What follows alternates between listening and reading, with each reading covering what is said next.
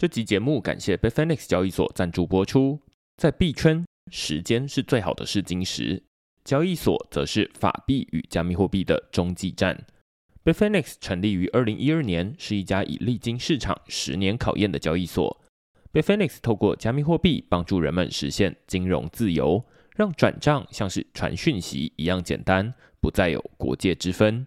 使用者不仅可以透过 Bitfinex 收发、买卖和借贷数百种加密货币，还有手机 App 方便用户随时操作。如果你要注册 Bitfinex 交易所，请一定一定要记得使用节目叙述栏位中的区块式推荐连接，让 Bitfinex 知道你来自区块式。另外，现在 Bitfinex 还有一项限时的问卷抽奖活动。花五分钟填写你的交易所使用习惯，就有机会获得二十 USDT 的奖励。问卷连接我也放在节目叙述栏位中了，请大家踊跃参与。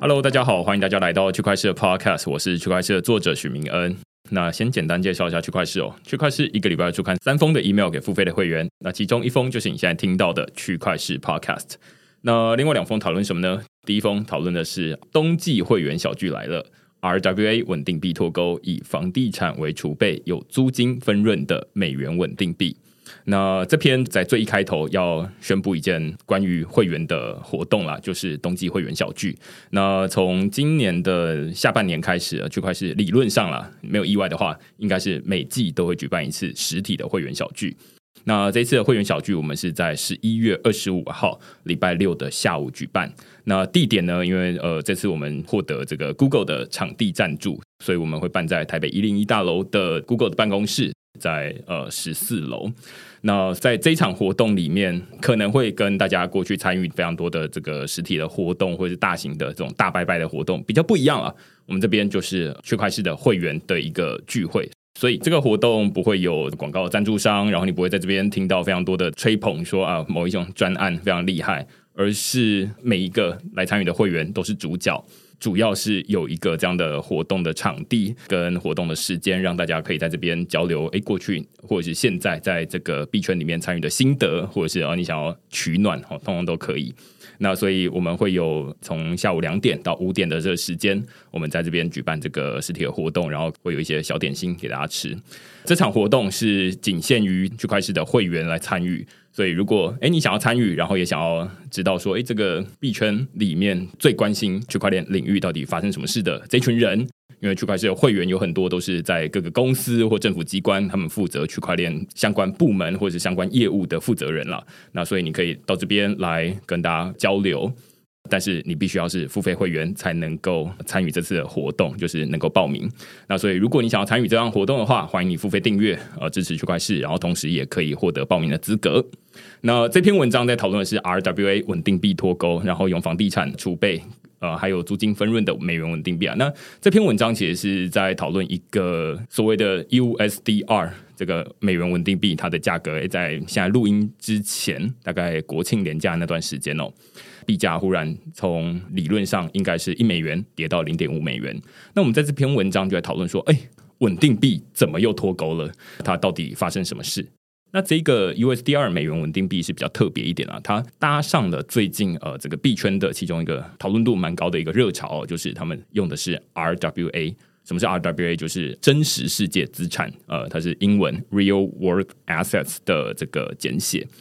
他们会说，这个我们跟其他的美元稳定币不一样，我们后面不是美元，而是房地产。呃，房地产比美元更可靠，是吧？所以他们就做了这件事情。但是，哎，在上周的时候，这个 USDR 它就忽然价格从一块美元跌到零点五美元。我们在这篇文章讨论到底发生什么事，以及它背后的运作机制有什么样的漏洞。好，所以这是第一篇我们讨论的主题。那第二篇讨论的是以太坊证明服务。建构数位身份，替网络足迹留下链上记录。那这篇文章起来讨论，算是现在相对冷门哈 的主题，来讨论以太坊证明服务这个新的呃 Web Three 的基础建设。那他在讲的其实算是蛮简单的一个概念了，就是我最近在填写一些网络表单申请这个 Web Three 公共财募资的时候。填写完提交申请表之后，他就呃会跳出来说：“哎，我们会把你这个申请的记录留在链上。”那它主要会告诉你的是说：“哎，这些留在链上的这个足迹呢？”它可以成为你在去中心化世界里面的数位身份的一部分，那这就会跟 NFT 很不一样。而以前大家会觉得说 NFT 才是建构数位身份的重要的基础，那但是以太坊证明服务，它英文叫做 Ethereum Attestation Service，他们会认为说，其实有很多情况是不需要发行 NFT，甚至身份如果通通都是 NFT 的话，那其实好像会变得有点刻意。例如说，哎，我填完一个表单，结果他发给我一个 NFT 证明我有填过这个表单，好像太刻意了吧？好像他只需要一个资料而已。所以，我们在这篇文章就在讨论说，以太坊证明服务这套机制，它到底是如何运作，以及它未来可以应用在哪里？好，那如果大家喜欢这些主题的话，欢迎到 Google 上面搜寻“区块式趋势的事”，你就可以找到所有的内容了。也欢迎大家用付费订阅来支持区块式的营运。那今天呢，我们要来讨论刚刚呃，无论是这个数位身份啊，或者是资料，非常有关哦。那我们今天邀请到的是 Numbers 的共同创办人 Tammy 来跟我们讨论 Web Three 的资料经济。我们先请 Tammy 跟大家打声招呼。Hello，我是 Tammy。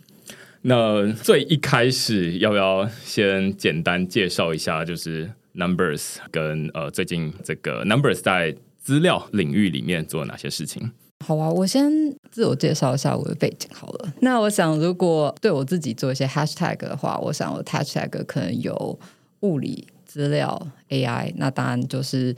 呃，我们当然从身份上面还可以加一些，就是 female tech founder，那这是比较少数一点。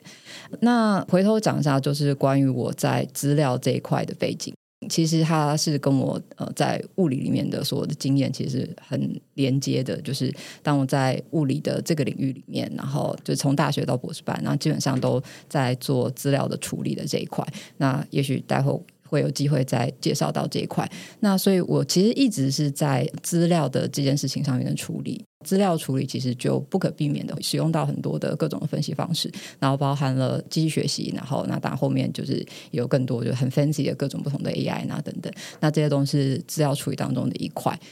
那所以大概在技术的背景上面是这样子。那我在二零一六年的时候创办了一间公司叫 d f o Two，然后在二零一九年的时候创办另外一间公司叫做 Numbers。像 d f o Two，它其实是着重在呃使用你的边缘装置去做运算。那意思就是说，呃，用你的手机啊，然后用用你所有的装置，就是 maybe 耳机任何东西，只要连上线，它就可以去做这个 AI 的运算。那虽然它看起来好像就是呃是一个比较 engineering 的题目，然后好像就是跟资料就是脱离了关系。但是其实我当时在做这个题目的时候，就是一个核心的想法是：如果 AI 在你的生活周遭所有的地方，你必须要把你所有的资料都交出去，才可以换回来一个 AI 的回应的话，那这样子对吗？我可不可以把资料留在我自己的家里面，不要送出去，然后但我就可以获得 AI 的东西？这个 startup 它创立的时候的一个核心概念其实是这样。后来的时候就觉得说，既然是这样的话，那干脆就做一个纯资料题目好了。对，就是那所以后来 Numbers 就是一个非常非常资料导向的一个公司，一个 startup。对，我觉得呃，Numbers 其实在过去区块市大概已经录过，算是蛮多集的。那但是在最近一年，可能是会有一些新的更新，要不要跟大家重新介绍一次 Numbers 大概做哪些事情？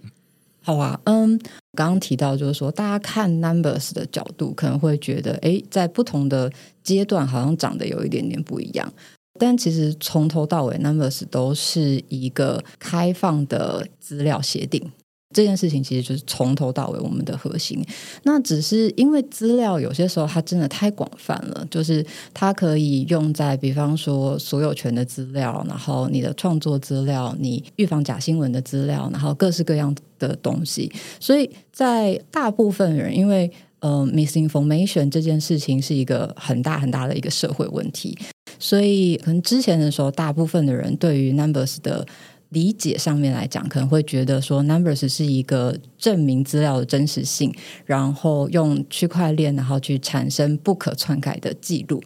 那这个理解是对的，因为 Numbers 的核心呢，呃，我们的核心技术其实是产生不可篡改但又可以更新的资料叙述。那可以更新这件事情，其实是蛮重要的一个核心技术，因为区块链所有的东西就不可篡改，所以如果只是不可篡改的话，它就是没有什么特别的。对，那所以其实我们的核心就是在做一个开放的资料协定。可以让你对资料去产生不可篡改但可以更新的记录，并且串联就是包含资料的储存、资料的查找，然后甚至包含资料的所有权宣告。那这里面，我觉得所有权宣告，当然我们也可以把它简化成很简单，就是一个拥有。可是它其实后面其实是包含了更多一些复杂的问题。有一些问题我们是可以透过 NFT 去解决，有一些是。还没办法的。举例来说，就是你的资料到底愿不愿意被公开的 AI 模型使用？这个是要发一个 NFT 嘛？对，就是你要怎么去处理这个问题？对，所以你证明拥有之后，它其实背后还有更多的就是拥有以后，我决定我要怎么控制它，然后我要怎么宣告我的所有权，宣告我想要这个资料被应用的方式等等。基本上我们在处理的大概就是这样问题。我觉得刚刚后面这一段，相信在最近这一年里面有在用 Chat GPT，或者是有看到一些科技的新闻，有很多的公司，例如说 Reddit，或者是很多的公司，他们会跳出来说：“哎，这个 Open AI 你不能用我的资料。”因为这些资料是我们好不容易辛辛苦苦拜托大家在这边贡献起来的，那这个资料到底属于谁的？然后到底要怎么样合理的应用？在网络上面已经有蛮多的讨论，有一些公司他们就干脆说啊，那我们把资料关起来，或者是你如果拿去用的话，我们就要怎么样怎么样怎么样？那在 Web Three 领域里面，就像你刚刚说，那是要发一个 NFT 吗？还是要怎么样？然后到底要怎么去掌握你的资料的拥有权？我觉得这是。蛮重要的议题，在最近这一年里面，大家尤其会意识到这件事情。但我觉得回头来看好了，就是你刚刚有讲到 DT，我就讲四二好了，没问题。OK，DT 四二，嗯，这其实是你在最一开始可能是第一家创办的公司。然后你刚刚有提到一个我觉得蛮有趣的专有名词，你刚刚讲了一系列的专有名词，我们接下来一个一个慢慢拆解啊。呃，首先第一个是边缘运算。Edge computing，我知道说现在或许现在大家都已经知道说，呃，这个 AI 它是需要喂资料给它，然后它会慢慢的长大，然后它会好像知道某一些事情。那 Edge computing 跟 AI 有什么样的关系？然后你刚刚说，哎，这个好像资料可以不用给出去，然后可以用你手边的这些装置来运算，这到底是什么意思？基本上，我想 AI 我们。比较粗浅的，可以把它分成两个阶段。第一个阶段可能就是呃训练的阶段，然后第二个阶段是应用的阶段。那其实它当然还有第三阶段，也就是说你在应用的过程当中，你会再产生出新的资料点。那这些资料它可以重新再成为这个 AI 学习的资料。所以它大概可以分成这几个。那一般来讲呢，就是边缘运算最基本的概念，就像刚刚聊的，就是说，如果你今天是把东西就是集中在 server 上面去做运算，那那个部分我们就是中央式的一个 server 运算。那如果你今天是分散在，比方说每一台的笔电上面，然后或者是每一个家用装置上面，例如 Google Home 啊这样子的东西。那你的这个东西如果是在这上面去完成的，那这样我们就叫做去边缘运算。所以 AI 在边缘运算上面的应用，其实蛮简单的解释，就是把那个 AI 模型，就是当它在第一阶段它已经学的很聪明以后，然后呢，我把它放到你的装置上面来，这时候呢，你跟这个 AI 的互动呢，就不需要透过网络。这个技术在现在的这个时间点，就是其实已经运用的蛮广泛的。像很多的家用装置里面，其实都或多或少的，它都有这样子的东西。那它其实有几个好处，第一个就是，呃，它其实可以大幅度的减少资料传输。再来的话，就是它有机会比较克制化，比方说像你手机上面也都有一些边缘运算的 AI 模型，那它会针对你的行为已经做克制化，所以它跟别人手机上面的会有一点点不一样。那第三个呢？其实呃，这件事情在 Apple 的某一些产品上面也曾经有主打过，就是隐私的问题。就你的资料不需要透过网络传出去到一个中央的 server 上面，你可以把它保留在你的笔电或你的手机上面。我们当时做这个题目很大一个背景，是因为就是大家其实对于未来的时候，整个的家用产品都导入 AI 这件事情是有一个狂热。就是比方说，冰箱也要导入啊，电视也要导入啊，冷气也要导入啊，就是 洗衣机，就是 每件事情都要导入。对，那我觉得，也许对资料比较敏感的人，就是像是我，可能就会有一点不太舒服的感觉。就是如果这些东西没有很好的一个资料规划，就什么资料我授权留在我这里，那。它的使用上面会跟手机蛮不一样的哦，因为手机你大部分可能是社群媒体，然后你已经是有意识的在把这些资料传到网络上。可是如果家用的东西，它就是啊，你坐在客厅里面，你不会思考，就是说什么我现在被看光了吗？所以我觉得，嗯，就是边缘运算跟 AI 的结合这件事，我觉得它即使到现在为止，虽然已经有蛮多应用，但它大概。都还在前期，我觉得它未来的时候，其实都还有蛮多的潜力。就像其实你刚刚有提到 Apple 的一些功能，例如说它什么脸部辨识啦，或者是这种语音输入啊等等，你叫 Siri 就是我叫得动，别人叫不动啊等等的。那这可能都是蛮类似的概念，只是这好像也会跟待会后面我们要讨论的，或者是你第二间创办的公司 Numbers，我觉得听起来好像有一点关联哦，就是说。首先，AI 如果它都是中央式的运算，我需要把资料丢出去的话，那感觉很赤裸，然后感觉很没有隐私。于是大家开始想说啊，有没有一种方式是它可以在我买的这个装置，然后它就已经处理完，可以兼具隐私跟方便，几乎可以这么说嘛？那但是，其实，在过去的这一年，刚我们在最一开始讲到，就是说。在过去这一年，大家会觉得说啊，这个资料好像越来越重要，而且这个问题好像从你在第一间公司创办这个 AI 的公司的时候，其实就已经你已经有意识到这件事情，就是说哦，这个资料好像你必须要某种程度的掌握在手上，但是它好像又因为要方便，所以最好这件事情是越无痛越好，这好像有一点点。冲突就是，如果每个资料我都要确认 confirm 这个资料出去，那就会感觉中间有很多的摩擦点。但是如果这资料很顺的就出去，我也会感觉好像我做的一举一动都被某一间公司所监控。于是，好像后面大家会开始想说啊，有没有一些其他的方法？那我不知道这件事情跟后来你创办的 Numbers 这样的公司有没有什么样直接的关系？就像刚刚提到，就是说，呃，Numbers 它基本的核心概念，它就是一个开放的一个资料协定。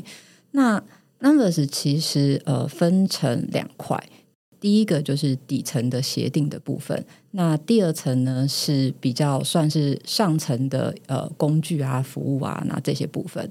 那。在底层的协议的这个部分呢，就是我们非常着重，就是像刚刚有稍微带到一下，就是一些像是呃，你如何去描述这个资料的一些 metadata 这些东西的储存，以及它跟资料本体的一些串接，然后以及它的就是所有权宣告等等。那这件事属于就是比较协定的这个部分，开放协定的部分。那第二块呢，就是跟你刚刚这个问题有关，就是说在第二层，就是呃，那。你有了协定之后，所以不会每个人都去就是看那个协定啊，然后那个的摩擦点实在太大了，他没有办法进入一个主流的生活当中。所以第二层呢，其实就是你怎么样子把这些东西变成一个大家能够更呃容易去使用的一个服务或者是一个工具。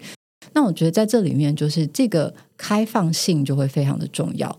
因为如果我们今天要解决这这么多点，就是你刚刚提到，就是这么多点的这个摩擦，就是我要怎么样做到，就是我又自己有很多的控制，可是我又不要每天就是收到一百万个 notification，因为我一百万笔资料，然后现在都被某个东西 access。对，那这种中间的这些平衡，我觉得它往往其实是在跟用户之间的互动当中去演化出来的。就像我们现在的 social media 的 UX，就它不是一个天纵英才，然后就突然产生，就说好，我决定了，只要我用这样的 UX，然后就是所有的用户都会非常直觉的导入。它其实是在这个呃很长的时间里面，然后透过跟用户的 engagement，然后它慢慢的去产生。所以这时候像这样子，就是从开放的协定到开放的工具，那我们就有更多的机会，就是一起去参与它的改善。那对用户来说，我觉得最终的时候，其实我觉得用户甚至包含我自己，就是即使我对于资料这件事情非常非常的敏感，但并不代表我有那个闲工夫，就是每天去看着我的资料。可是我觉得这里很重要的一件事情是，你的架构设计是不是有尊重资料的所有者跟产生者？那我觉得这个就是 is going to make a big big big big difference。就是如果你的核心是我今天收集来的资料都是我的。然后呢，我可以 monetize，我可以使用它，我可以做任何 terms and condition 的 change。那这件事情对于我成为一个资料的产生者来说，我完全没有任何控制，然后也没有机会控制。那我觉得很多时候是你的 UX 可以去简化你的那个控制，但最重要核心的东西是。我能够有这个控制，然后你的服务在开发的时候，它是扣住这个核心点，就是最终我才是那个拥有者，而不是你是那个拥有者。对，那我觉得这个可能是在 Web Two 跟 Web Three 很多的架构上面最核心的差异。我觉得这跟我刚刚想要讨论的第二个听到的专有名词，我相信大家会有很多的疑惑，就是你刚刚提到这个开放协定。你说 Numbers 它是一个开放的协定，这个跟呃我们现在在使用，例如说啊，那我们在这个平台上面，脸书上面，然后发文，然后发照片，有什么样的不同啊？就是到底呃开放的协定跟我们现在使用的平台之间有什么样的差异，以至于会影响到后面你刚刚说的，诶，这个资料的设计或者它的结构有没有尊重原始的资料的产生者？嗯。嗯，我觉得我们可以先扣着脸书的资料这件事情。不知道你有没有空，就是去把你自己的脸书资料拉下来过？呃，我觉得当你把这个资料拉下来的时候，它首先就有一个蛮大的一个问题，就是那我要怎么用？然后我今天拉下来的，跟我一年后、五年后再重新拉下来，它里面的东西都会长得一样。我先跟大家分享我拉下来到底长成什么样子，你就会知道说到底怎么用哈。先说结论，大概是不能用。那为什么不能用呢？呃，我之所以会去拉这个东西，是因为脸书最近他们宣布说，我们要把网志的这个功能关掉，然后请大家赶紧的，就是搬家搬一搬，我们要关门了，这样子我们要关店了。那其实我不太记得我有没有发网志，因为这功能实在是太冷僻了。但是我就是以防万一，看到有人分享，然后我想说啊，点进去搬一下试试看，好像没搬过。好，他就会说啊，那你要搬什么样的时间？然后你要不要连接你的其他的云端服务？他甚至不是让你下载出一个档案出来，可能可以啦，但是我不太确定。那但是他至少优先推荐的是，例如说 Dropbox、Google Drive 或者是呃其他的这些云端的服务。呃，你可能就连接你的这个，例如说我选 Google Drive，那他就会说啊，那我们需要处理一段时间，然后搬家搬完之后，我们会进行通知你。当我收到可能几分钟之后收到信了，我就会看哦，原来他是把每一篇的这个网志或者贴文创造成一个 Google Docs，但是我也不太确定那是不是贴文还是网志，反正我每一篇打开来，它也都没有什么标题，就是一个档案在那边。那你基本上大概是不会想要再利用它。除非有另外一个服务，他告诉我说：“哎，我可以去你的 Google Drive 里面，然后就挖出这些东西。”对对对对对。虽然那些东西都是我发的，但是我可能会直接说：“那那可能就是你的数位垃圾。”然后他就占用你的 Google Drive 的空间，我空间就已经够少了，然后就再载了一些东西过来，然后就没了。这是我自己在昨天吧，就是试了这整套。所以你刚刚说啊，到底能不能用？然后什么，我就觉得啊，我看是不是很能用？对，所以我觉得我们可以先从这个例子再往下。就是我觉得 Web Three 在整个资料上面，它有机会带来改变的东西，就是第一个，你的一篇文章里面，它会包含了谁写的，什么时间写的，然后你的 title，然后有没有一些 description，你的 tag，然后以及你的内文。那像这样子的东西呢，就是呃，脸书有自己的格式，然后甚至呃，Meta 底下不同的服务，它肯定也都有各自的格式。那竞争对手相当可能就一定要用不同的格式。那所以它就会导致于，就是当你今天身为一个使用者，明明这都是你的资料，可是你今天去脸书的时候，你要学习它的格式，你才有那么一点机会可以运用你的资料。那你去它的竞争对手，你又要再学一次。然后，并且这里面还有一个问题，就是像刚刚提到，就是你一个资料，它其实有很多相关联的讯息。那这些讯息呢，它要不要给你，也是另外一个问题。他可能说我文章都给你了，因为可能会想说，哎，那我的 tag 呢？那我的 comment 呢？就是去哪了呢？对，那他可能说，反正我我给你了，我给你了。对，那你后面也就求助无门了。先收一下，就是说这个部分，我觉得是属于这个 information 它本身就是讯息本身资料相关的讯息。那这些部分你应该要怎么样子去架构它？然后，那如果大家都能够有一个就是开放的一个协定，然后其实这个时候你不能用的资料，其实还是不是属于你的。对，最终它必须要让你可以用，那你才能够真的拥有它了。对，所以如果今天就是脸书以及它的竞争对手们，那他们都能够去 follow 同样的一个。呃，公开协定的话，那事实上你在整体的应用上面就会简单非常多。然后，那你也可以就很快的就追踪它，就说：“哎，你少给了我什么资料？因为根据这个协定里面，它应该有一二三四五六七。然后呢，你怎么只给了我一二三四？对，那后面去哪里了？对，那你也知道你要追什么东西。然后，那第二个就是关于你刚刚提到就是储存的这个问题。那储存的这个问题，当然是因为现在他们。嗯，就是他在脸书上面，他现在把它关掉，所以他就要把这个 storage 卡掉，所以他就要 offload 出来，然后到你这边来。那如果你今天想要就是把这个东西再上传到某个地方去，然后对，那你又要再重新再 copy 一份，然后再跑到那个地方去。那所以像这样的东西，其实是呃，在 Web 三里面，你的呃很多的储存相关的 protocol 啊、w 发，然后 Filecoin 啊、IPFS 等等，那他们其实都蛮有机会，就是在这件事情可以帮上忙，因为它可以让你用一个通用的方式去存取。也就是说，举例来说，也许脸书想把你的资料丢掉的时候，你还是没办法阻止它。但是呢，这时候你把它放到了呃你的 Google Drive 里面，那也许在未来的时候，如果有呃有另外一个服务愿意帮你 host 的时候，你可以跟他说：“诶，那我自带储存了，你只要用这个 IPFS 的 link 就可以了。那你是不是可以跟我少收点钱？因为我不占你的储存空间。对，那这些部分它其实就可以非常大幅度的再更解决我们现在的资料问题。我觉得这非常清楚，因为我昨天才刚输出完之后，你知道打开的内容就是在你的第一部分，它大概是完全没有其他东西，它就是内容而已。就像你说的，那它的发文时间呢？啊，我下面的留言呢？我当时有没有还有发一些其他的东西？就是他感觉应该除了内文之外，还有一些其他的东西你没有给我吧？你会感觉到他决定他要给你什么东西。对，所以就会觉得说他好像是一个有一种就是态度不是很好的老板在赶人的那种感觉，你会感觉到他没有在尊重你，给你反正就快滚这样。那要怎么解决这个问题呢？你刚刚有提到一个很简单的方法，就是说，要假设我们现在都有网志服务，例如说 Google 也有，脸书也有，其他的服务也有，那现在是各自各自的规格。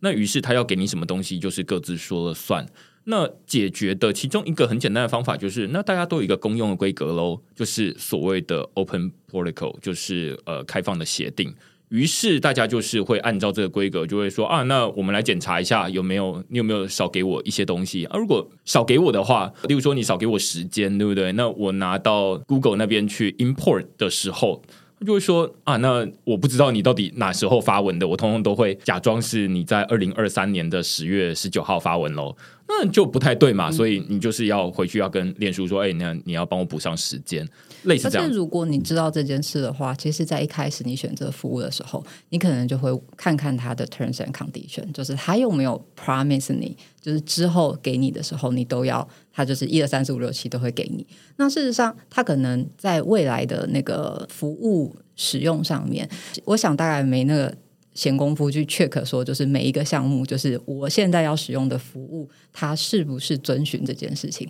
大概没这个闲工夫，但是以后的时候，就是像包含 Numbers 在内，就是呃会有很多不同的，就是开放的这些资料协定。那这些开放的资料协定，它共同就可以在各种不同地方被运用。例如像 Numbers 着重的可能是数位媒体相关的，所以可能会有一个数位媒体 hosting 的服务，它就可以说：哎，我的这个格式按照 Numbers Protocol。所以在之后，当你想要把你资料拿回来的时候，那你就可以参考这个。到时候这些相关联的，我通通都会还给你。对，那你就会知道你应该期待什么，你要要回什么，然后甚至包含你后面要怎么使用它。对，那在其他格式的呃资料上面，它也会有它呃相关联的这个开放的资料协议。我刚听起来会觉得说，这个所谓的开放协议，它比较像是如果呃我们平常在使用这种资料的话，就是。啊，你要输出的档案，它到底是 CSV 档，或者是 JSON 档，或者是 PDF 档？那假设这是有一个很特殊的档案，那它就是专门是用来输出啊网志这样的一个格式。于是啊，我把资料从脸书那边输出出来，然后它只要 follow 这个格式，那理论上假设。呃，前面的这个呃使用规则我已经有先看了，他可能就说啊，那我们会 follow 这个格式给，那所以你基本上就可以比较放心一点，在使用的时候你就说啊，那反正之后我随时要离开的时候，它都会根据某一个这个格式。那在这边我们说的是叫做开放协议或者是开放协定来给你，那于是你就比较不会有那种被绑在某一个特定平台的这样的感觉。因为你刚刚说 Numbers 它是一个 Open Protocol，那会不会可以说 Numbers 它某种程度就是希望可以提出一个这样的一个规格？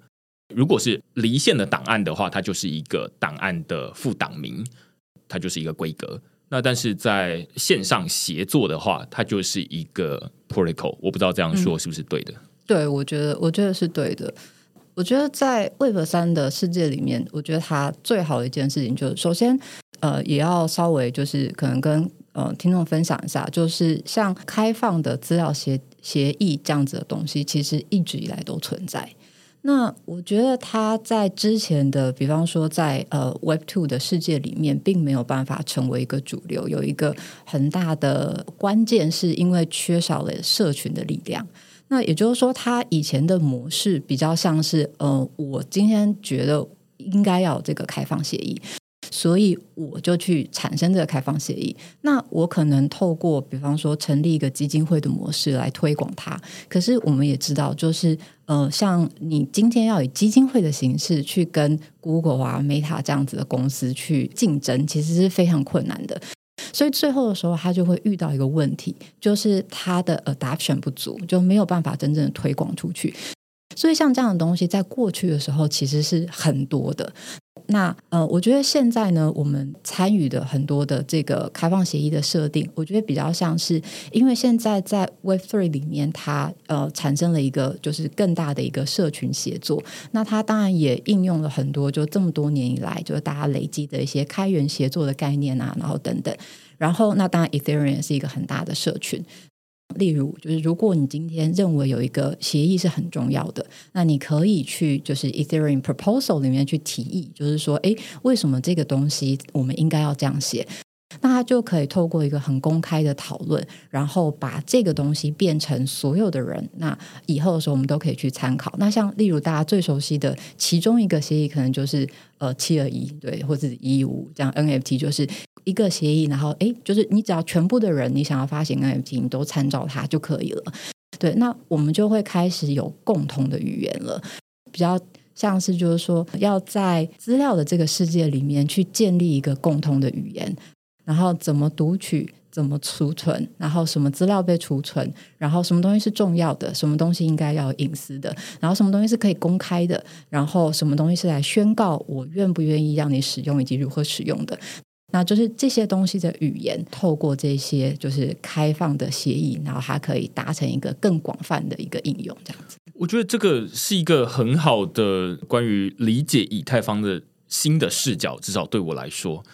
大家都会说以太坊它就像是一个世界电脑，就是由全球的网友共同营运的一台这个去中心化的电脑。那所以它跟我们个人电脑很不一样的是，哎，你个人电脑如果没电了，关机然后就没了。那但是它是由全球网友共同营运，所以它有一些所谓的去中心化的特性。但是好，那它是一台电脑，那电脑总是就像我们打开电脑，它会有很多不同的档案，会有很多不同的规格。那我们会有这个 DOC 叉这个 Word 档。然后也有 PDF 档，也有很多不同的档案。那如果你是用 MacBook 的话，你可能你输出来的 PPT 的这个格式又会跟别人不太一样。那其实每一个档案，我们现在大概已经很熟悉，就是啊，那反正如果未来很久很久可能会再多出一个新的档案，然后它可能是专门用来做某些事情。如果你是在文书处理的话，你可能会刚刚这些很熟悉。但如果你是设计类别，你可能会很熟悉的是 AI。档案等等的，那套用到以太坊这边来，好像就是刚刚说的，例如说这种七二一一一五五，它其实就是我们在个人电脑里面很熟悉的这种后面的副档名。所以我们在讲这些东西的时候，诶，只是在以太坊上面是用。这种有点 geeky 的数字来代表，就是说，哦，我这个 ERC 二十这样子。那但是实际上他在说的就是啊，这个 PDF 啦的这样的感觉。那有了这样的规格之后，我们才能够方便协作嘛，要不然就会变成说啊，那我的一个 PowerPoint 产出来的投影片 Keynote 打不开。那我们就很麻烦，但是现在大家就知道说啊，那 Key Notes 如果要放到 PowerPoint 打开的话，那你就是输出 PPT 档，PPT 叉你就可以了。那或者是其他的文书的，所以这两套作业系统，他们可以彼此互通，只是因为他们有一个标准的规格。那所以呃，回头来看，就是说，那现在有没有这些规格就变得很重要，也可以回头呼应到，就是说啊，那我们最一开始遇到的很多的问题。其实某种程度大概都是因为他们没有一个所谓的 open protocol 在 Web three 这个领域里面。那如果套用到个人电脑的话，就是说啊，你们两套软体没有办法互通，这不就很正常的事情吗？就是你们两家公司本来就没有办法互通啊。但是如果你们有一个公开的规格的话，那你们彼此之间就可以互通。我记得古早时候都会有什么 Open Office 嘛，然后那时候可能有人会想要倡导，就是哎，那可以让大家可以互通。但是，就像你刚刚说的，这种 open protocol 这样的一个概念，其实已经有一段历史了。那其实这种开放的党名，其实也有一段历史了。只是过去可能好像常常会不怎么成功。那反过来看，现在 Web Three，呃，我知道 Numbers 现在可能出了自己的 Numbers protocol，最近提了另外一个 ERC 的 proposal。我不知道这跟现在我们在讨论的这个 Web Three 的资料经济有什么样的关系？我。先扣回，就是刚刚提到，就是在 Web Three 里面，就是这些 Open Protocol，并且就是透过像是 EIP 这样子的公开的一个管道，然后去把某一个东西正式的通过一个 Community 共同的讨论跟 Review，然后最后变成一个大家都可以导用的一个东西，就是变成一个 EIP 这样子。那举一个例子，就是说，呃，这件事情可能会有什么帮助？就是，嗯，我们今天如果你有一个数位媒体的档案，然后那它可能是 MP4，好，那就就摆在那儿。那这时候你就有个问题啊，这是什么？可能自己也会忘记，要打开听一听。对，然后所以当然，如果我们今天要处理一个就是海量的资料的时候，你没那可能就是每一个把它打开来听一听。所以这时候呢，你就需要一个 metadata。这 metadata 上面就会想说，哦，这是呃，我那时候可能是区块市的哪一天哪一集，然后录了，然后他当时的来宾是什么，然后甚至呃，我可能相关联的呃文章，然后等等，然后你可能会有一些这样子的一个叙述，然后去让你自己在未来的时候，不管是做任何的应用，然后你都可以找回这些资料。那这边就有一个问题啊，就是你现在有一个 MP4 档，那我们假设你的这个叙述档，我们 TXT 好了。就是最基本的文字档，这两个东西你怎么知道它有关联呢？因为最终的时候，你可能会产生一百个数位媒体档，然后在一百个 TSD 档，然后最终的时候，你要怎么找到它呢？你有可能说，哎，那没关系，TST 太 low 了，我把它全部整理成一个 spreadsheet。好，但是这时候这个 spreadsheet 呢，它你就可以看到说，哎，那我这边有一百集的 podcast，可是，一百集的 podcast，它里面我到底要怎么去找到我的那个音档呢？就是它的那个关联性，它是在我哪一颗硬碟上面，然后或是在我哪一个储存上面，那我要怎么去记录它的的这些东西？我到底要怎么把它连起来呢？那 Web3 里面呢，它其实有一个很好的技术，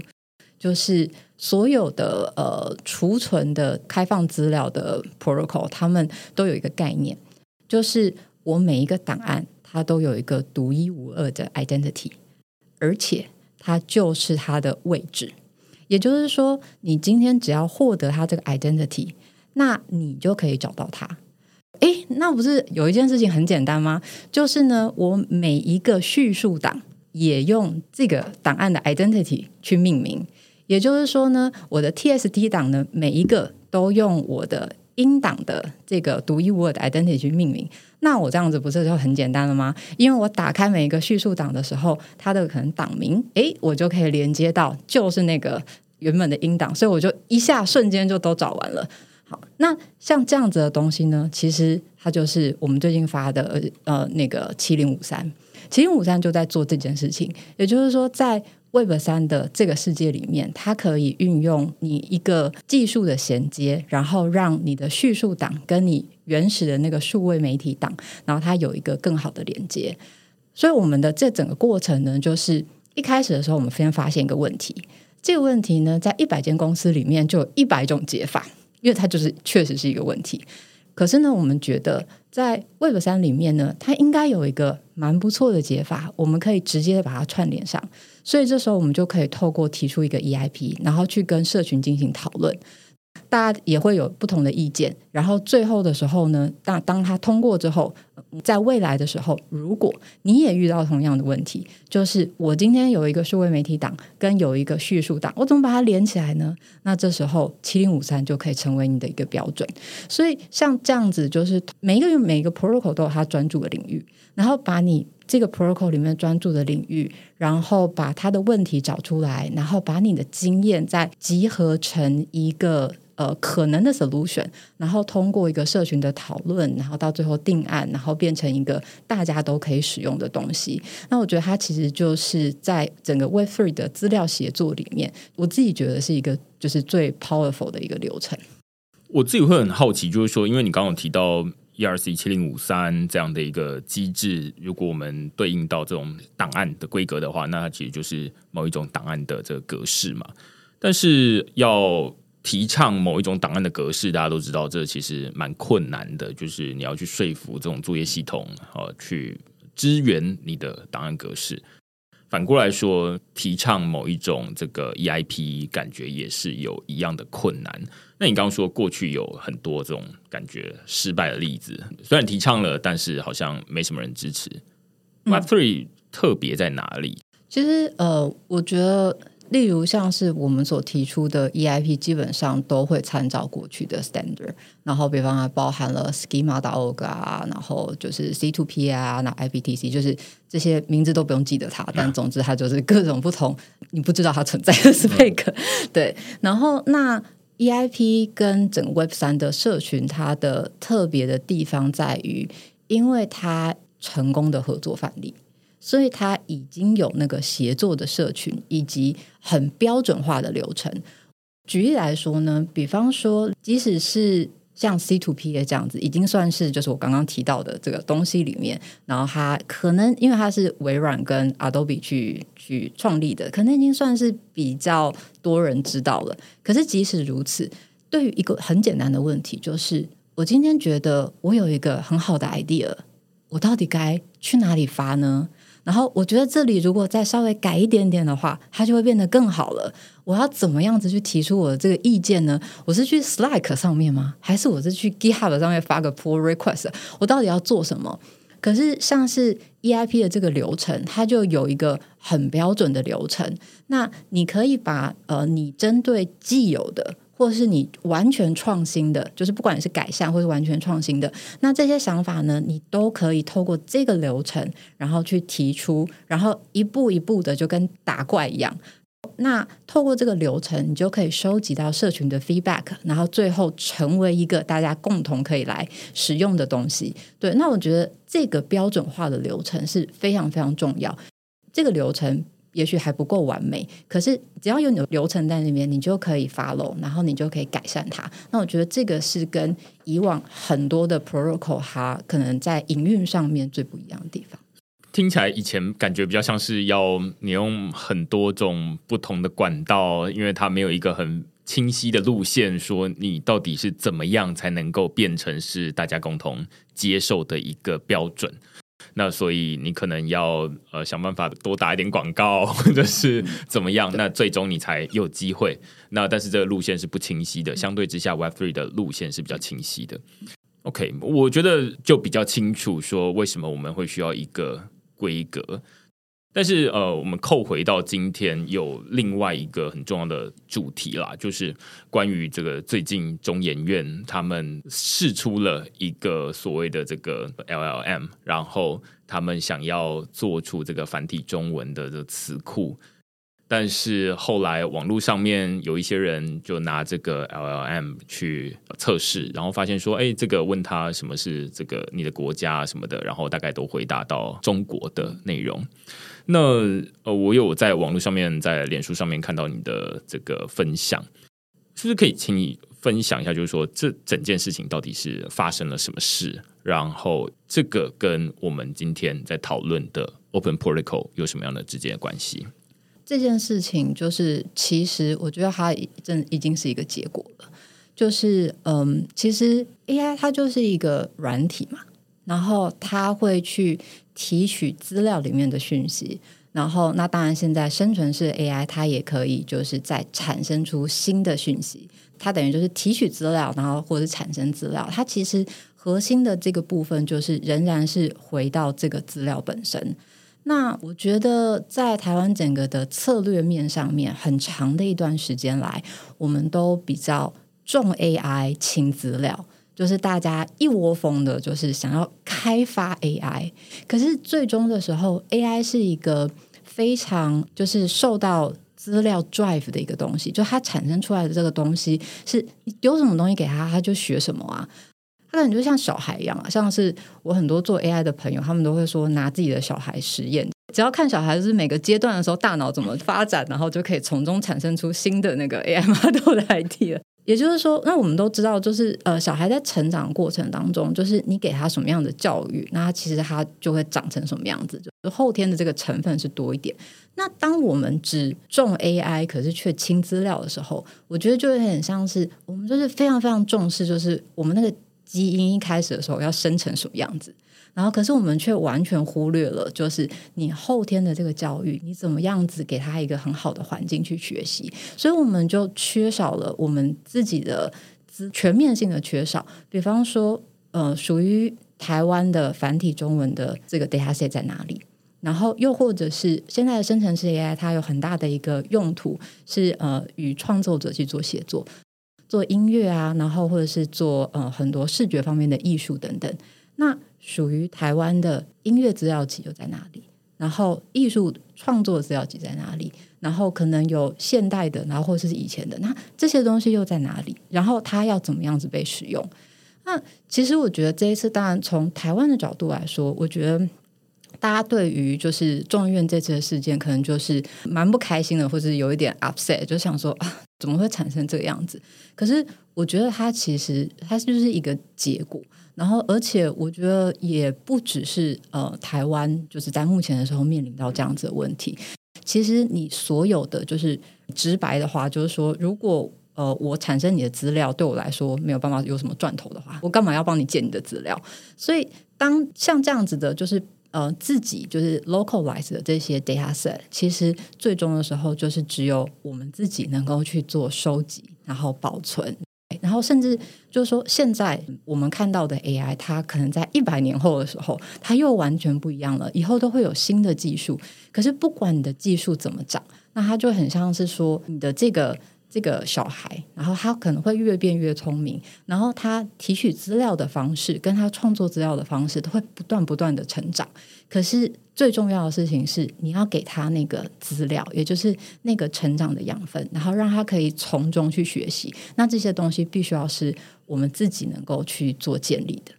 听起来两部分，一部分是关于 AI 的这个先天的基因了，我觉得这比喻蛮好的。然后另外一部分是你自己本身的资料。那目前看起来好像是我们非常的缺乏这种资料，因为大家都会在网络上面会说啊，这就是整理资料大概是苦工，那没有什么太多的 credit，反正就是。你可以想象，大概是这种 Reddit 的经营者的心情吧，就是哦，我这个经营了很久，然后我花了很多时间、很多的钱，然后好不容易经营社群，然后大家都想到要讨论一些重要的事情的时候，都跑来我们这边讨论，然后累积了这些东西，结果就被拿走了。那于是他们当然会很不开心，但是在台湾的状况好像又更不一样，就是。我们可能有一些这样的地方，例如说 PTT，可能有一些人在讨论，或者是 Mobile 零一，或者是某一些大家在讨论的地方。那但是我们没有人去整理这些东西，于是它没有一个所谓的本土化的资料。于是我们呃只能要想说哈，那我们要怎么去产出一个这样的东西？那我们大概是先拿别人的资料过来。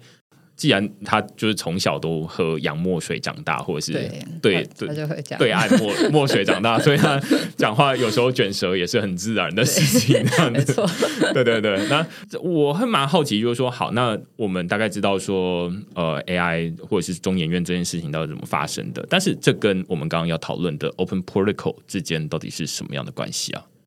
嗯，我觉得它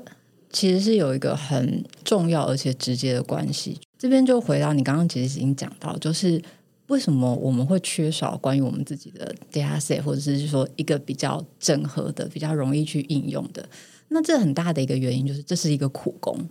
所以在这个状态底下呢，我觉得呃，Open Protocol 能够帮你带来的事情是会分成呃几个面向。第一，呃，虽然我们刚刚讲到就是这个。Data set 的部分，它应该是需要尽量的能够去保存有更多 localize 的一些文化那这样子的资料。那不过呢，在 data set 的外面，也就是说它的 software 的技术，然后还有就是回到我们刚刚说的，就是你的 Facebook 的资料啊，然后等等，它要怎么保存，它要怎么被读取，然后它应该用什么样子的方式去记录等等。那这些东西呢？我们如果就是要全部重新自己再定义一次的时候，它就又是一个苦工了。所以你收集资料已经很苦了，然后你还要再花苦工去定义这个东西，那你就可以想象，就是说它的整个的进度可能就会很慢。然后，而且你真的要就是很有心，然后又很有时间，然后才能够把这些事情就是好好做好。那就说，那不然政府来做，可是那政府来做，它也要有很多的经费可以聘请有人来做啊。对，所以这个时候呢，其实 Open Protocol 它就可以帮你带来一个很好的一个注意，就是 Open Protocol 里面它已经针对各种不同的资料形态，那它都有呃经过一些整合，然后很多的讨论，所以这些是经验里面累积出来的呃一个应用成果。所以如果你直接拿这个 Open Protocol，然后来做你的资料的一个架构。就是你的资料怎么储存、怎么记录，然后这些部分的话，那其实它就可以帮你省下很多的工。那第二个面向呢，是我觉得我们这边再回到一个好像好像跟今天主题完全不相干的话题，就是少子化跟人才缺乏的问题。对，其实，在现在的这个整个的趋势底下，就是人才占几乎都是就是所有的地方，不管是公部门、私部门，然后都是一个就是很苦恼的一个问题。那如果你今天去导入这个 Open Protocol 的话，它最好的一件事情就是，如果你今天有一个 RD，那他在另外一间公司，他刚刚好也使用了这个东西，诶，那他过来的时候就无痛接轨啊。所以他不需要再重新学一遍你这边是什么，也许你还是会有一些克制化的一些栏位，那这些是不可避免的。可是他就会发现说，哦，那你的这个整体的架构跟我就是原本熟悉的东西是很像的。那所以这个时候呢，就他就可以很容易的串接，对于人才的流动是很有帮助的。那同样的，如果我今天在台湾这边，假设我们今天有一个政府经费，就大力的去支持我们去建立 localized data set。那这时候，其实阿弟也会考虑一件事情啊，就是除了热情以外，我也要考虑我在这边所累积的经验，未来对我的职涯有什么帮助。那如果你这里面有很多其实是 Web Three 里面已经通用的一个 Open Protocol，诶，那我就知道啊，就是我现在在你这边工作之后的时候呢，我的这些经验其实是会帮助我成长的，然后我可以带着这些经验再到另外一个地地方去。当我在求职面试的时候，对方问我说：“你之前在做什么？”我可以侃侃而谈，而不是告诉他：“嗯，我做了一个就是 private 的那个。”就对，然后那这样对整体人才流动会非常有利。那当然就是也会很有利于，就是比方说我们引入外国人才啊，然后这个这个部分等等。那我觉得它其实还有第三个面向，就是我觉得以像呃台湾这样，就是说我们当然是一个就是相对比较小的一个个体，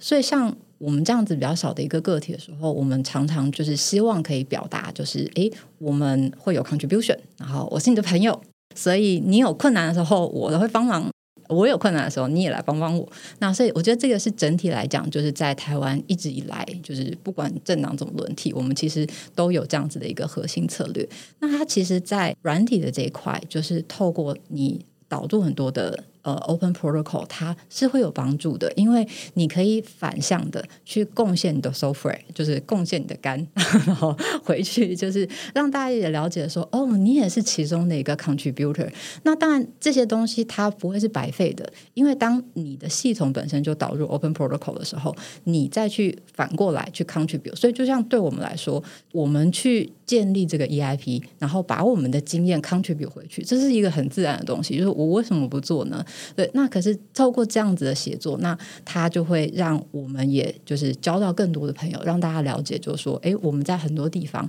我们有很多的 contribution。听起来大概可以简单分成两个面向，一部分当然是说自己的资料自己累积，那这个恐怕是没有什么捷径可以帮忙的。那但是在累积这些资料的时候，要怎么累积的有效率，或者是说避免后面就是第二手接的时候，他就想说哦，我要整理这些东西，好像有点困难。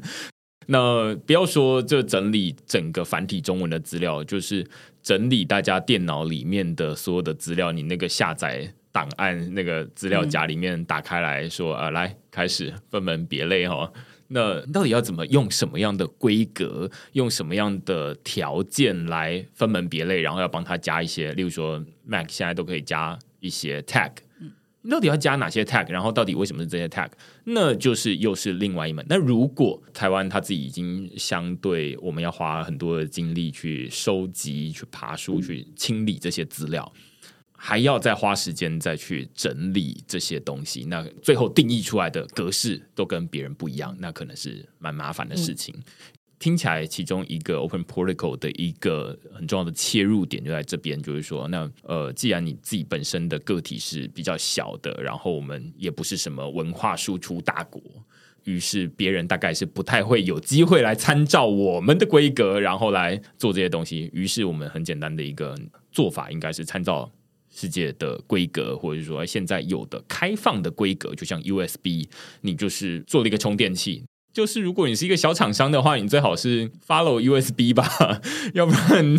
你还要大家去弄你那个特规，就是它坏了之后，他就找不到地方买，然后很多抱怨，那大概是不太有机会，你的客户满意度应该会很差。那反过来说，在软体其实也是一样，就是那如果我们要累积这些资料，然后呃我们要去 follow 哪些规格，那现在看起来是有这些东西。那其实这也扣回到就是我们最一开始在讨论这种啊，从脸书下载资料，然后要转移到另外一个服务上面。如果哎现在我们已经有一个呃这样的规格，那就可以遵循。但是我还蛮好奇，就是说好，那 Open Protocol 是很重要。那但是现在已经有这样的一个机制存在了吗？还是其实是没有在这个 AI 这个领域里面，或者是在 Web Three 这之间？我觉得 Web Three 这边，我会说它的一些 element、一些元素已经在那边了。但是怎么把它 aggregate 起来，就是集合起来，然后变成一个很完整的应用，而且 end to end 的，从资料收集的工具，然后一路走到就是你可能 AI training 的结果。那这些部分的话，我想它可能在整体技术的发展上面，大概还需要一到两年的时间，特别是在 AI 的这一块，因为毕竟我想可能在今年之前的时候。就是像今年，我就记得那个 Protocol Labs，然后就是他就是突然做了一个那个地图，然后就是 AI Plus Blockchain。然后就马上冲来找我们，然后就说我们要把你们放在这里，然后我就说可以啊，对。然后，但是我意思是说，在今年之前的时候，其实 AI 加 Blockchain 这个议题就是并不是很多人重视，它其实是今年的时候突然的，大家都想要有这样的一个方块，就是 AI Plus Blockchain。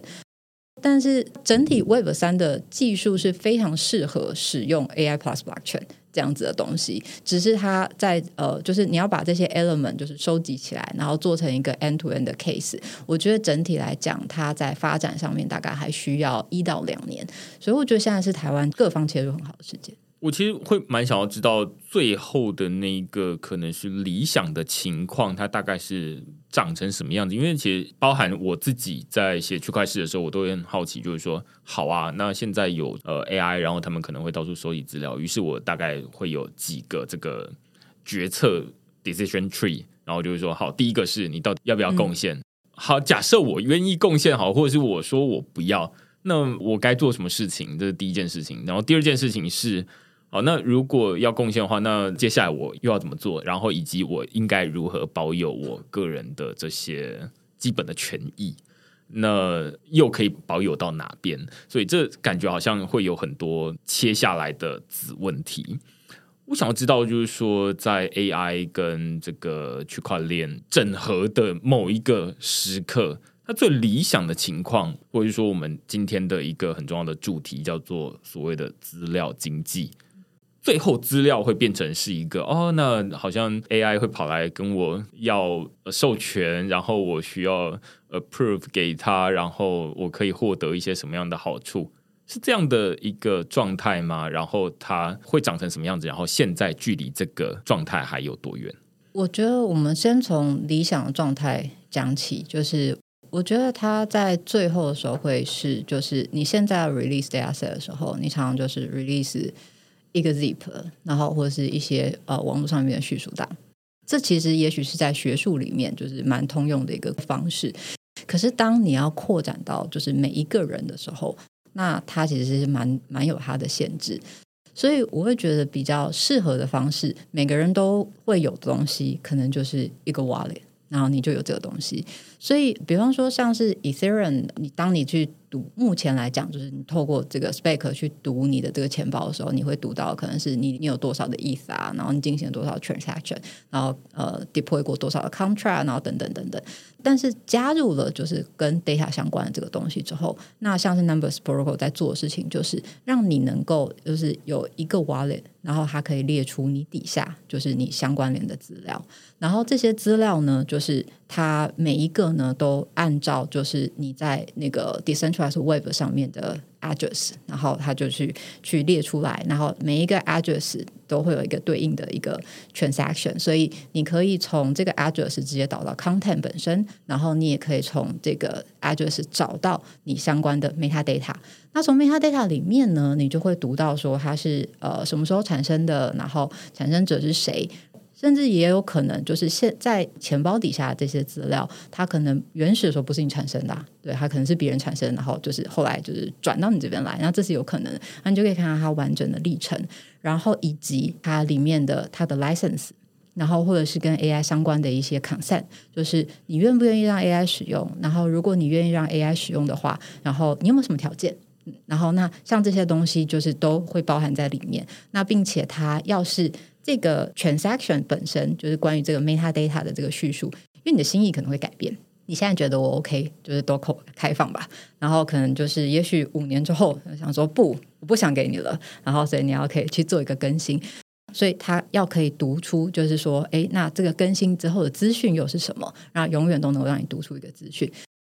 那所以再更简化一点，就是说，你一个钱包，然后就可以找到你所有相对应的资料，然后你就是顺着这个资料的位置，然后找到资料，然后找到它的 metadata，然后找到资料，找到 metadata，然后这样一路下来，接下来的时候，不管是 AI 相关的应用，然后你去做一些 training 啊、读取啊，然后等等，又或者是你可能是呃创作的作品。然后你去授权应用，然后这些部分你都可以按照它所规定的方式，然后去使用它。那这样的话，大家就会有一个很简单的一个共识跟一个方式，那你就可以针对个人的一个 data set，然后你都可以有一个公开的方式，而且是一个共通的一个 spec，那我们共同去遵守它。我觉得这一个当成是一个结论，非常的好，因为你刚有提到，我们前面在讨论非常多的资料，但是最后我们在讨论说这些资料到底要如何应用，以及要如何管理跟授权的时候，现在我们绝大多数人的最终的想法应该是还是回到钱包，所以这等于是把这两件事情串起来，也是我们今天一个很重要的主轴，就是。过去我们在讨论 Web Three 的时候，可能十集有九集都在讨论加密货币，在讨论区块链的发展。但是其实大家忽略掉很重要的一点是，其实你的资料也是你的资产的一部分。哎，搞不好更大。对对对，就是你的钱可能是一部分，但是例如说，你可以想象某一些歌手，他歌曲的版权其实是比他现在的这个手银行里面的存款还要来得多的。那所以某些时候，某些人他的这些东西是更有价值的。但是这些东西，我们现在至少绝大多数人会觉得说，嗯，它就是一些资料吧，嗯，而没有把它跟所谓的 Web Three 的加密货币或者是产权结合起来。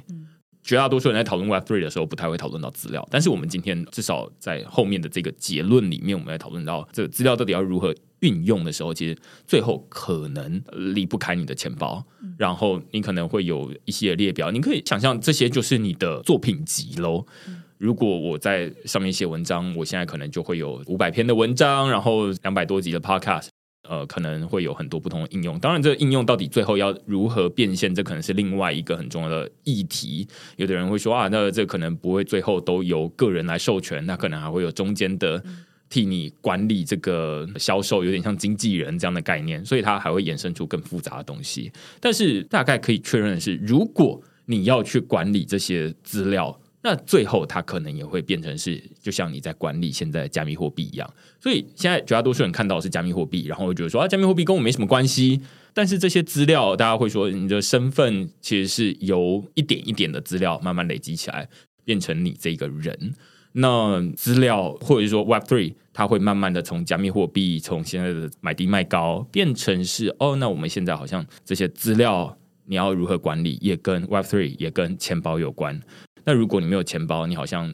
在说啊，那我到底要怎么去管理这个东西？最后就会变成说啊，那我好像只有 Google 账户，我只有脸书账户，那资料都放在别人那边，那我好像也没得所谓的取回这些资料的所有权。那更不用说啊，我要怎么授权？授权什么都已经是别人的了。那所以这是一个我觉得蛮重要的一个大方向的转型，那也是大家比较忽略的地方。其实。我可能比较不会定义它是一个转型，然后而是 Internet 的发展，然后像很多人都知道，它其实就是在功能物理实验室里面发展出来的。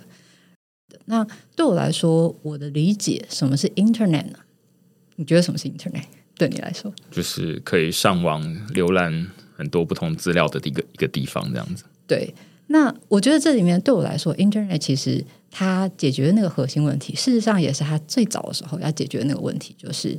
你如何坐在这个地方，但是 access 到两百公里以外的那个资料。那我们把它变得生活化一点，也就是说呢，那问题可能是你如何坐在家里，然后看到十条街以外的烧腊店的 menu。对，那这个呢，其实就是 Internet 在解决的问题。所以我觉得，所有中间的这个服务商，然后甚至包含 Web Three Protocol，其实我们就在解决的事情是什么呢？因为不会每个人都参与这个 Internet 的运作，因为你要做的事啊，就是烧腊店还要做做他的烧腊，啊，对，那你可能有你做要做的事情，你现在只是要吃个饭而已，对。所以呢，其实这个中间所有的呃 Internet 这个服务商，我们在做的事情，我可能是提供你资料的储存。然后我可能是协助你做资料的流动，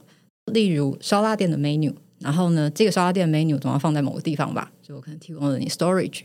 那你想看烧腊店的的 menu，所以这时候呢，我可能透过一个资料的流动，我帮你把这个烧腊店的 menu 传到你手上了。然后呢，我们就还可以再进阶一点啊，就是那如果你现在有一个 request，然后想说，诶，那这 menu 看起来很不错，那就来个三宝饭吧。好，那这时候呢，这个 request 的这个资料点，它就要再送到烧腊店。然后呢，所以你在某年某月某日某时某分的时候决定，然后你要送出一个就是烧腊店的 request。那我觉得 Web Three 里面呢，其实大家常常都会提到，就是 Web Two 很多的问题。对，那对我来说，Web Three 比起说是就是它往资料这边走是一个改变之类的，或者一个转型，我觉得它其实是一个非常 nature 的事情，它的存在就是为了解决这件事情。然后，因为呢，在 Web Two 的时候呢，我觉得所有的服务商他们都产生了一个很大的误会，就是那张 menu 是谁的呢？是烧腊店的。你的 request 是谁的呢？是你的。可是呢，在 Web Two 的时候呢，这中间所有的服务商，只要他经手过，他就觉得这是我的。所以在 Web Three，我觉得它在资料经济里面最核心、最核心、最核心的一个变动，就是你拥有你自己的资料。然后呢，这件事情其实就在所有的地方都出现。所以我觉得，其实 Web Three 它会是一个，就当我们今天。百分之可能百分之九十，甚至有些人可能是更高的时间都活在网络上面的时候，那这个问题呢，它就会成为一个它必然要被改变的问题。因为如果我们的这个误会不解开，其实很多事情都会被卡住。对，那它只有解开了这个误会，然后那你的东西才能够更好的流动。那谁能够解开这个误会呢？其实它就需要在技术的层面做一些比较核心的一些改变，也就是让资料再回到每个人的身上。那我觉得那个就是 Web Three 很重要的一个核心。我觉得这跟最近有时候会分享这种加密货币、区块链它的发展非常相似哦。如果大家听众对于这种比特币的发展会觉得很陌生，或者是会觉得它感觉好像有点难懂，我都会举一个例子啊，就是说。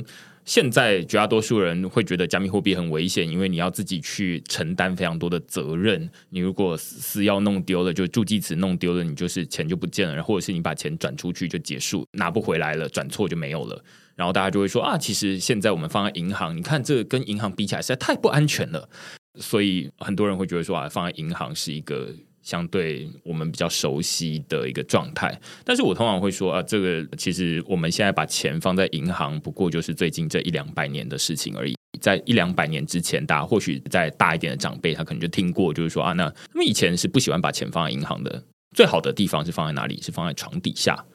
银行会倒啊，就是我把钱交给别人管理，这是一件不太安全的事情。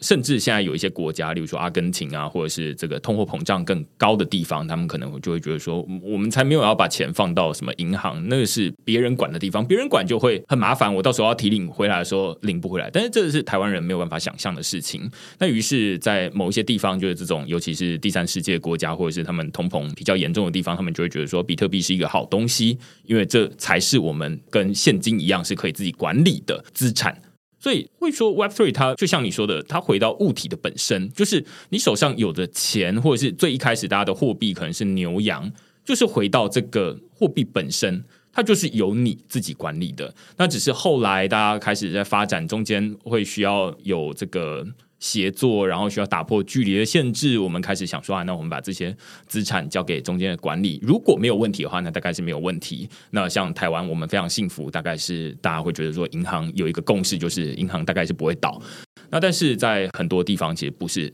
这个预设是跟我们不一样的。于是他们会觉得说，哎，另外一个甚我们现在觉得很危险的地方，反而是他们觉得非常安全的地方。然后他们也会觉得说，这才是金钱或者是货币的本质，就是我。能够掌握我自己的钱，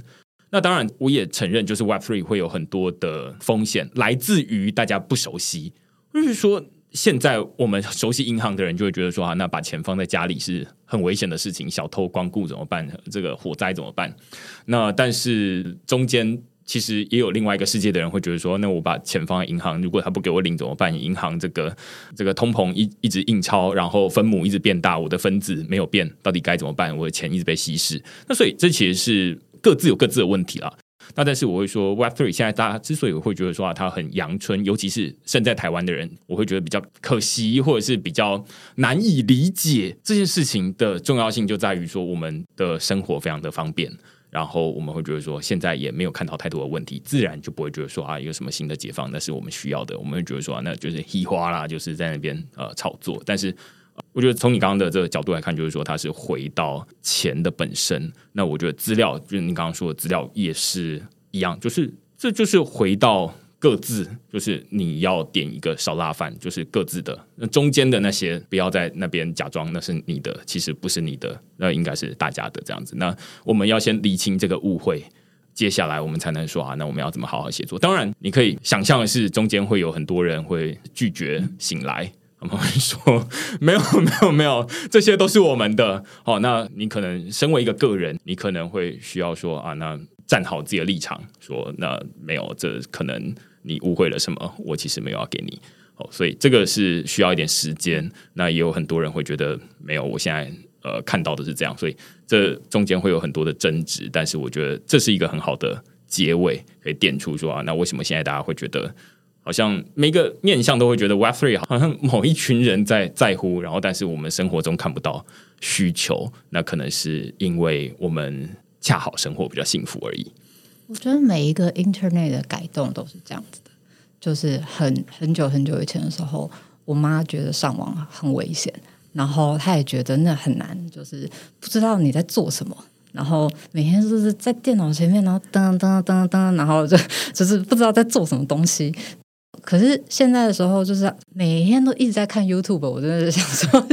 就是不是有人说就是不要一直上网吗？对，呃，我会觉得其实。Web Three，它现在只是整个的 Next Generation Internet 的发展的前期。对，那在前期的时候，它自然而然会可能会有一些利益的冲突，然后就是跟 Web Two 的既得利益者。那当然，他们也会散发出一些讯息，就是想要阻止你去更了解它。但是我还是觉得，其实 Web Three 它就跟我们就是当时这个 Internet 就是进入每个人家里面一样。现在看起来觉得很困难，然后或是看起来好像很危险。它会慢慢的被解决的，就像是以前的时候，就是很多很多你没有办法去验证对方的身份啊，各式各样。可是现在你就有很多方法，我不会说那些问题诈骗问题就解决，可是你就会开始就是产生更多更多的一些 protection。当它进入 mainstream 的时候，这件事情是必然的。它只是现在还在一个演化前期，所以我觉得其实就是现在就是进入 Web Three，然后去尝试着。理解它，而且应用它，我觉得是最好的时机。我觉得太好了。